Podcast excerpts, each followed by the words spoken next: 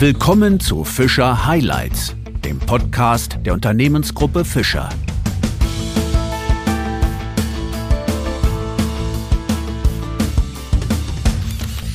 Zu einer neuen Ausgabe von Fischer Highlights begrüße ich Sie sehr herzlich.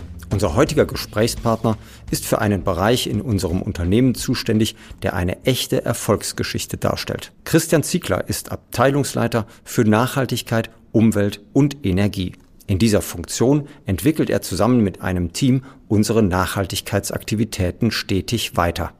So konnte unser Unternehmen 2020 den deutschen Nachhaltigkeitspreis in der Kategorie Großunternehmen gewinnen. Diese Auszeichnung ist die wichtigste und größte in Europa im Bereich Nachhaltigkeit. Auch daran hatten Christian Ziegler und sein Team ihren Anteil. Mein Name ist Wolfgang Pott. Herzlich willkommen bei Fischer Highlights, Herr Ziegler. Guten Tag. Herr Ziegler, das Wort Nachhaltigkeit ist ja eigentlich schon ziemlich abgegriffen. Fast jede Firma wirbt damit, nachhaltig zu sein. Und kann man denn eigentlich als Unternehmen damit überhaupt noch punkten? Das ist eine sehr, sehr gute Frage. Begrifflichkeit Nachhaltigkeit wird tatsächlich inflationär verwendet und teilweise aber auch sehr, sehr unterschiedlich interpretiert. Dabei ist es so, dass eigentlich die Herausforderungen für die Unternehmen sehr, sehr ähnlich sind. Es geht darum, eigentlich immer wieder der Fragestellung nachzukommen, was bedeutet Nachhaltigkeit oder etwas spezifischer gefragt, was bedeutet Nachhaltigkeit im Unternehmen. Und sowohl im privaten als auch im unternehmerischen Umfeld kommt man immer wieder zur gleichen Frage oder Antwort, Nachhaltigkeit bedeutet Zukunftsfähigkeit. Um wirklich unterscheiden zu können, wo die Differenzen zwischen den Unternehmen im Kontext Nachhaltigkeit liegen, muss man oftmals etwas mehr ins Detail einsteigen. Nichtsdestotrotz wird auch da versucht, über die neue Berichtspflicht im Kontext Nachhaltigkeit mehr Transparenz zu schaffen, um die tatsächliche Performance der einzelnen Unternehmen etwas transparenter und vergleichbarer zu gestalten. Unterm Strich bleibt aber, dass jeder sich daran beteiligen muss und es eine globale Herausforderung darstellt. Sie haben den Begriff Detail genannt. Da will ich direkt mal drauf einsteigen. Wie sieht's denn bei Fischer ganz detailliert aus? Ist Nachhaltigkeit hier lediglich ein Image-Thema oder wird die Nachhaltigkeit hier dauerhaft gelebt? Nachhaltigkeit ist ein Trend, aber keine Modeerscheinung, sondern eine globale Herausforderung. Fischer ist im Kontext Nachhaltigkeit seit vielen Jahren sehr gut aufgestellt, wenn vielleicht auch nicht unter diesem Wording. Bei der Einführung eines neuen Managementsystems ist es sehr wichtig, vor allem auf die Gegebenheiten, die im Unternehmen vorliegen, einzugehen und diese in einen Kausalzusammenhang zu bringen und so aus vielen Inselthemen ein Gesamtgefüge zu gestalten. Dabei war bei Fischer natürlich schon eine sehr gute Grundlage über das Leitbild aus den 80er Jahren, wo ein sehr konkreter Bezug auf die drei Dimensionen der Nachhaltigkeit gelegt wurden, wo man eben ganz klar sieht, wie sich das Unternehmen Richtung Ökonomie ausrichten wird, aber auch gleichzeitig, ähm, dass es sich seiner ökologischen Verantwortung und gesellschaftlichen Verantwortung gerecht werden muss.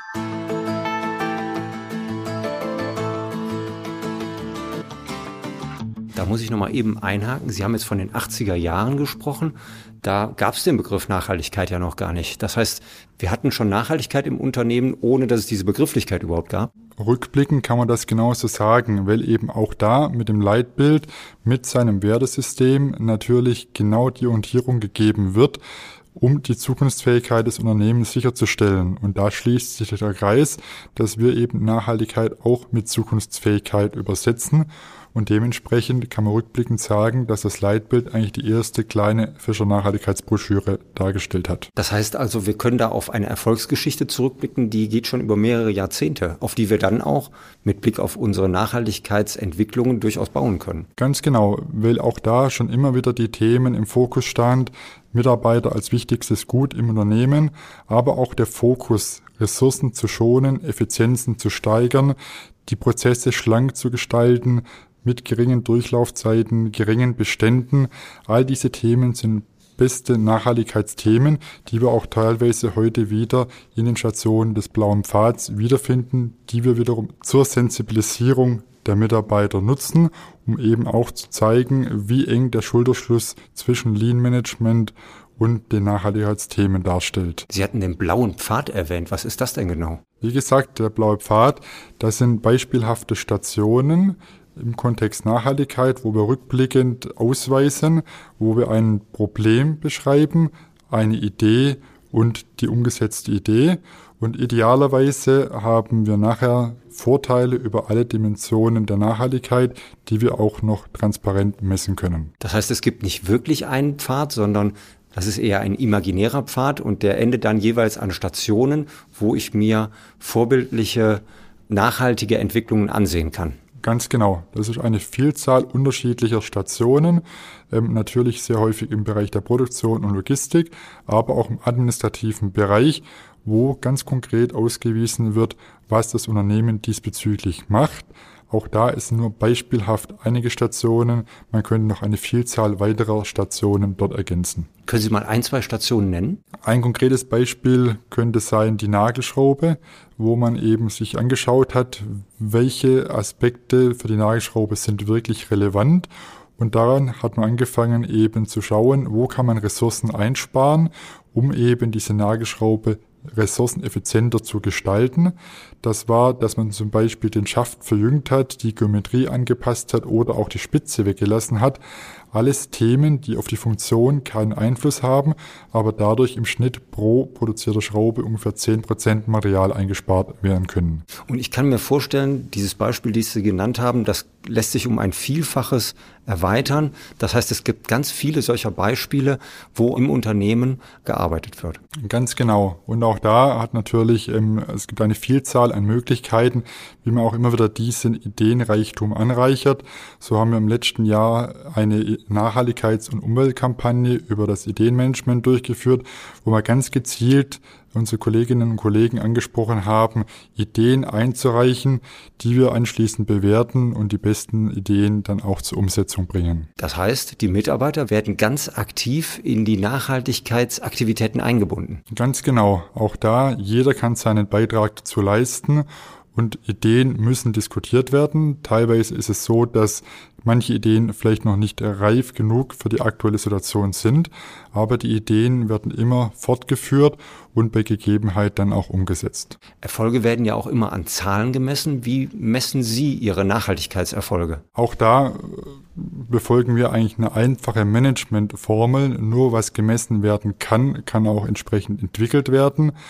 Und das ist genau unser Anspruch, wo wir eben tagtäglich dran arbeiten, unsere Nachhaltigkeitsaktivitäten transparent zu machen und in Zahlen zu fassen.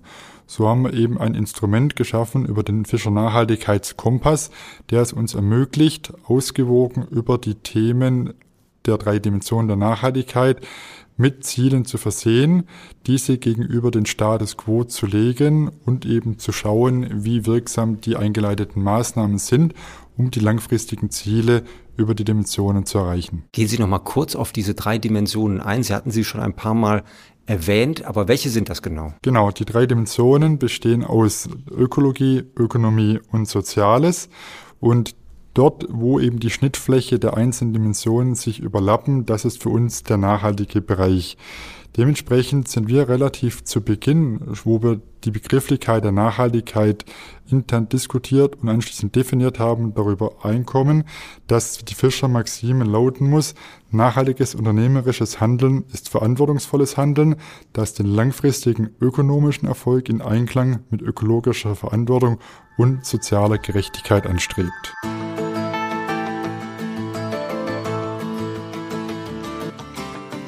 Das hört sich für mich alles schon nach einer sehr durchdachten Nachhaltigkeitsstrategie an. Kann man das tatsächlich so sehen, dass unsere Nachhaltigkeitsaktivitäten im Vergleich zu anderen Unternehmen schon recht besonders sind? Genau, das kann man sicherlich so ein Stück weit sehen, können wir auch dann mit einzelnen Belegen auch aufzeigen. Wichtig war uns in unseren Aktivitäten stets, dass wir das proaktiv gestalten und sehr pragmatisch. Man macht es nicht nur als ein Marketinginstrument nach außen zu tragen und sich in der Außendarstellung als nachhaltig zu bezeichnen, sondern mit den Aktivitäten wollen wir, wie gesagt, die Gegebenheiten im Unternehmen aufgreifen, in eine gewisse Richtung steuern und daraus den Wettbewerbsvorteil für das Unternehmen auch sicherstellen.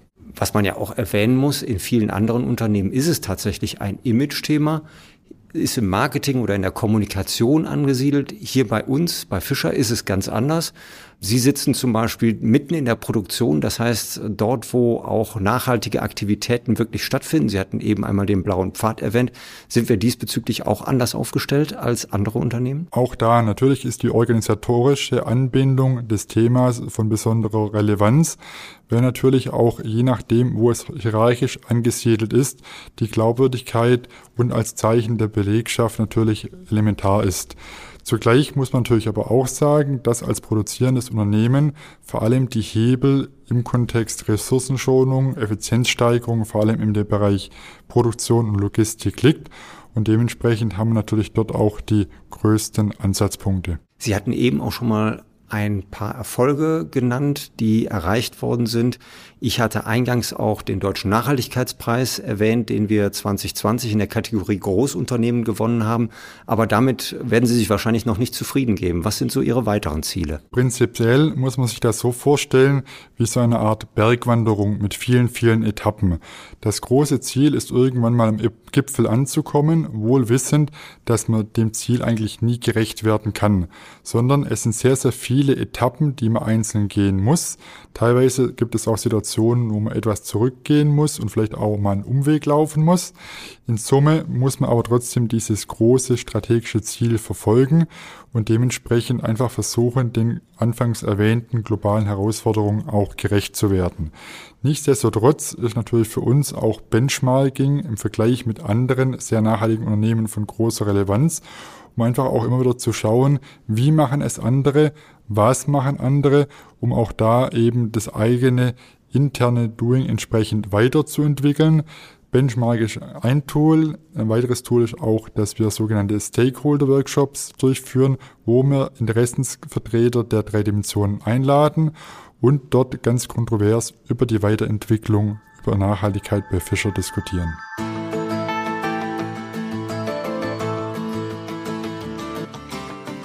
Diesen Stakeholder-Workshop finde ich übrigens sehr, sehr interessant, weil da sitzen ja Vertreter, die man so gar nicht unbedingt immer an einem Tisch sieht. Können Sie vielleicht da nochmal genauer darauf eingehen? Wer ist Teil dieses Stakeholder-Workshops? Sehr gerne. Auch da ist es eben so, dass für uns es von besonderer Relevanz ist, auch da ausgewogen Interessensvertretern gegenüber zu sitzen, weil wir auch da uns immer wieder der Maxime Folge leisten, lieber reden wir mit den Anspruchsgruppen und den Vertretern, als dass sie über uns sprechen.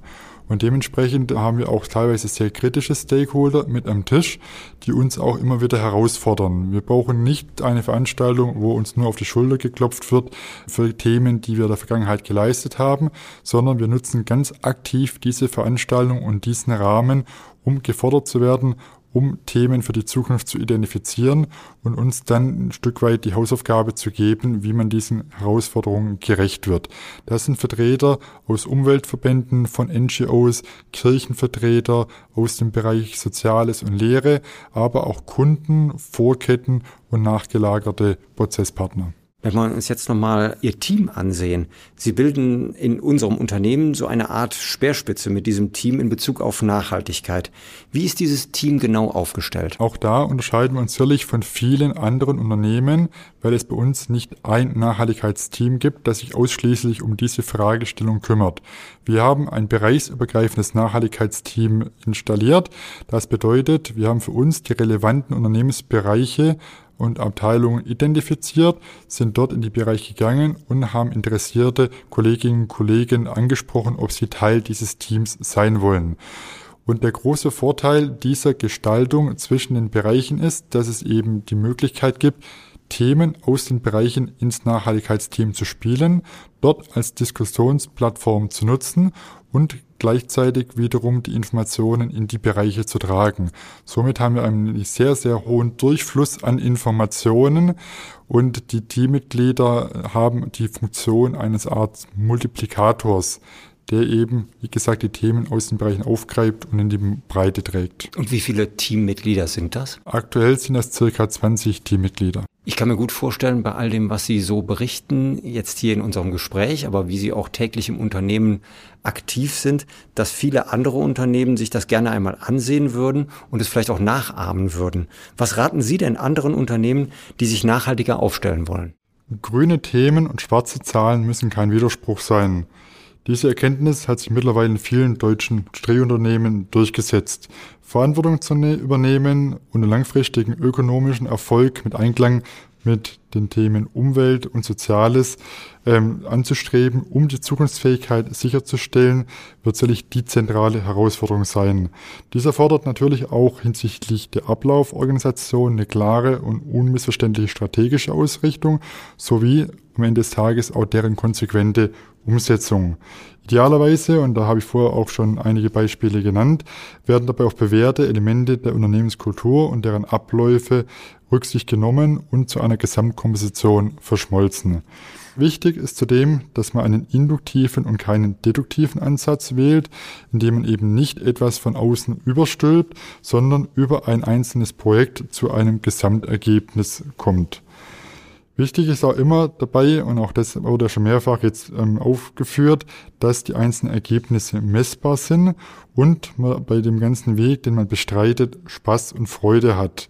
Auch da gibt es eine ganz klare Indikation über den Green Deal der Europäischen Union, dass unter anderem ab 2023 in Deutschland 14.500 Unternehmen zusätzlich nachhaltigkeitsberichtspflichtig werden und über diese Nachhaltigkeitsberichtspflicht genau eben das verfolgt wird, dass man über die gewonnene Transparenz die tatsächliche Leistungsfähigkeit der Unternehmen im Kontext Nachhaltigkeit aufzeigen kann.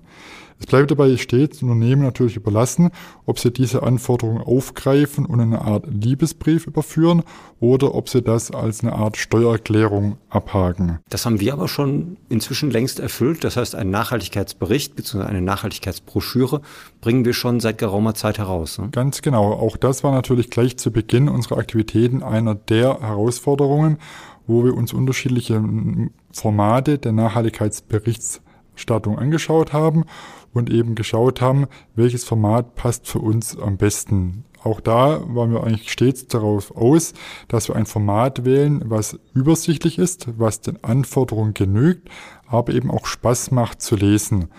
Und mit dieser Herangehensweise sind wir natürlich der Nachhaltigkeitspflicht schon seit vielen Jahren voraus. Wie gesagt, seit 2015 ähm, betreiben wir das Nachhaltigkeitsmanagement unter diesem Wording. 2016 kam der erste Nachhaltigkeitsbericht, den wir nach wie vor in der gleichen Struktur der Wirtschaftsinitiative Nachhaltigkeit gestalten, die wiederum auch einen regionalen Ursprung im Land Baden-Württemberg hat, wo man auch da natürlich sagen muss, dass Baden-Württemberg per se das Nachhaltigkeitsländle darstellt, wo eben federführend in ganz Europa ist.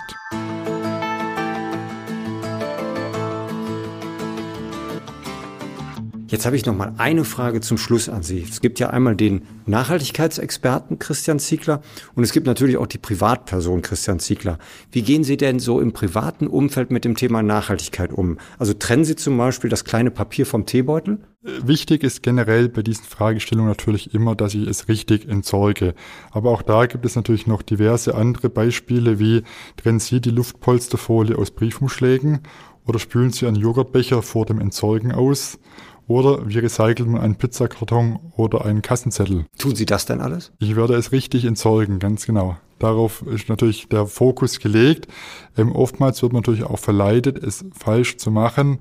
Aber es gibt auch da, wie so häufig in Deutschland, natürlich sehr klare Regeln, wie was richtig in den Prozess zurückzuführen ist. Das heißt also, Sie sind auch als Privatperson vorbildlich. Ich finde, damit können wir eigentlich gut abschließen. Vielen Dank, Herr Ziegler, für den interessanten Austausch und Ihre Einblicke in die Nachhaltigkeit in unserem Unternehmen. Weiterhin wünsche ich Ihnen viel Erfolg damit und alles Gute für Sie und Ihr Team. Vielen Dank.